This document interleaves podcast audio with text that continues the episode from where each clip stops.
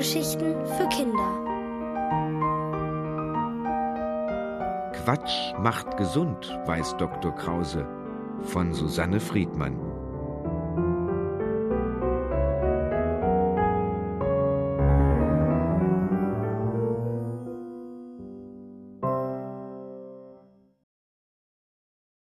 Mittwochsnudel. Hallo, Dr. Krause, ruft Jan durch die geschlossene Tür. Er hat den Doktor klingeln hören und ist zappelig.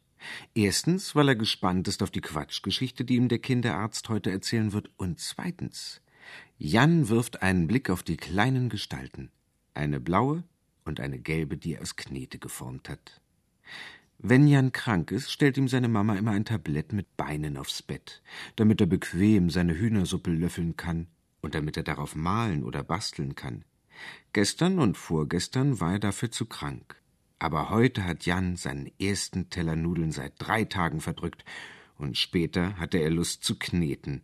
Und jetzt kann es Jan kaum erwarten, dem Doktor die Knetfiguren zu zeigen.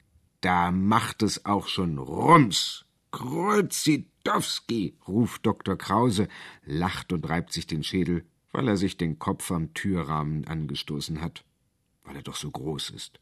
Sei gegrüßt, mein Jan. Janko. Janitzko, sagt er, setzt sich auf die Bettkante und sperrt Mund und Augen auf.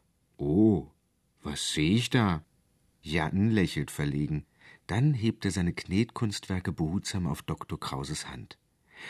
Das Montagsferkel, wie es leibt und lebt, ruft er begeistert dick, hellblau und poetisch, genau wie in der Quatschgeschichte vom Montag. Und hier der Dienstagswurm, neongelb und zackig, genau wie gestern in der Geschichte. Janitzko, das hast du toll gemacht. Jan nickt stolz. Mir geht es auch schon viel besser. Und ich hatte beim Mittagessen sogar Hunger. Na prima, Koff, freut sich der Doktor und meint, dass Jan gleich die nächste Quatschgeschichte einnehmen solle. Durch die Ohren, ist ja klar, damit er bald ganz gesund werde. Er greift nach Jans warmer Hand und legt sie in seine kühle.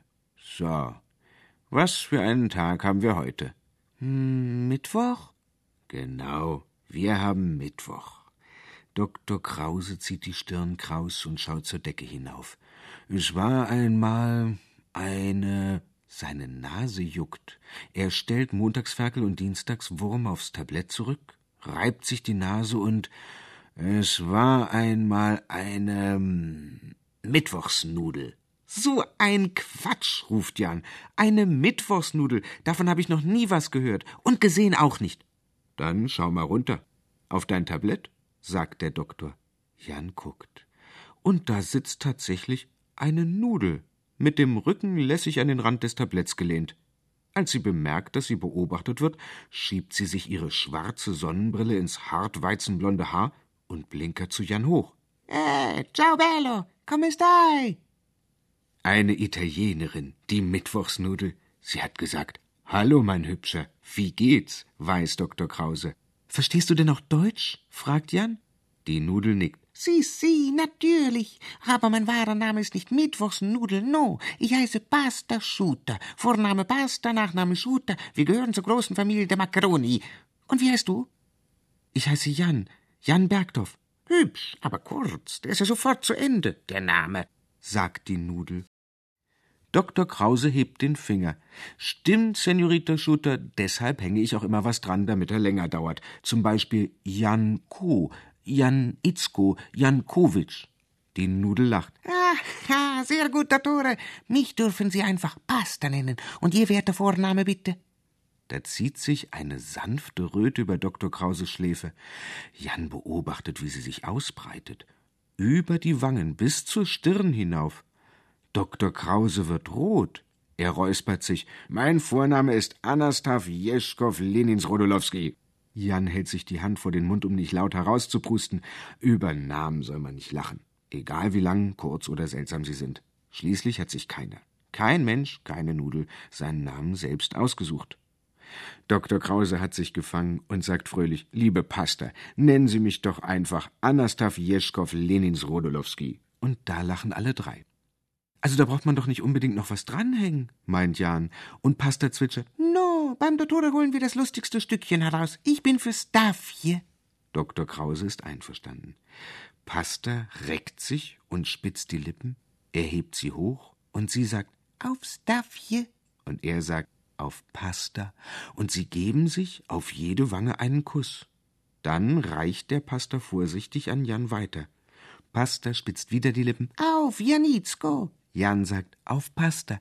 Und dann küssen auch sie sich einmal rechts und einmal links.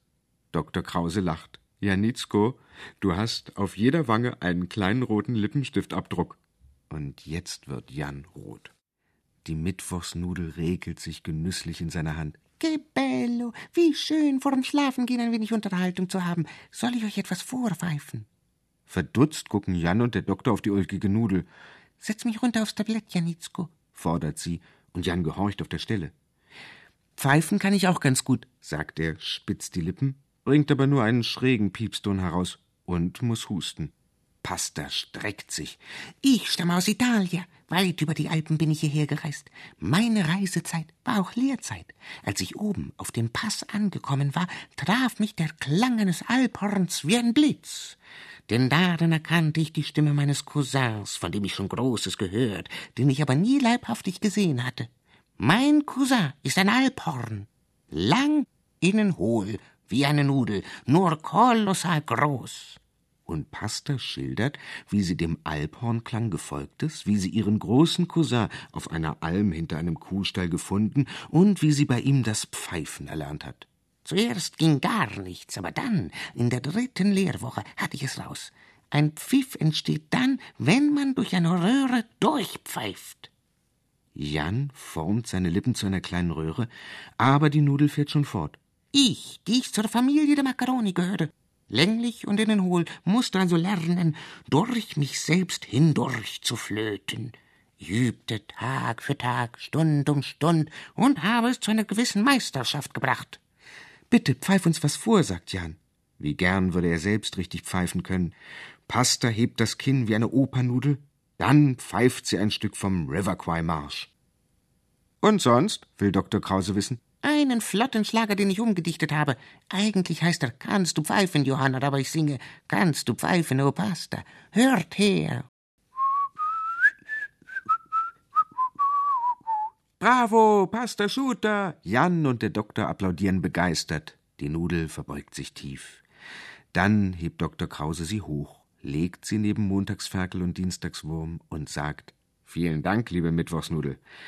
Jetzt sind wir alle müde und zufrieden und sollten ins Bett gehen. Sie, ich wünsche allseits buona notte, flötet die Pasta. Jan spitzt die Lippen und da, er pfeift einen kleinen, sauberen Pfiff. Super, sagt er stolz. Danke, Pasta Schuter. Gute Nacht. Gute Nacht, Janitzko, flüstert Dr. Krause, streicht die Bettdecke glatt und wünscht gute Besserung. Bis morgen.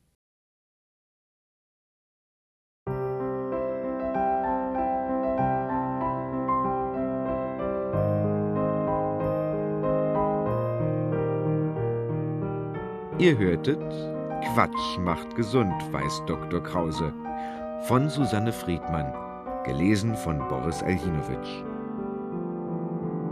Ohrenbär. Hörgeschichten für Kinder in Radio und Podcast.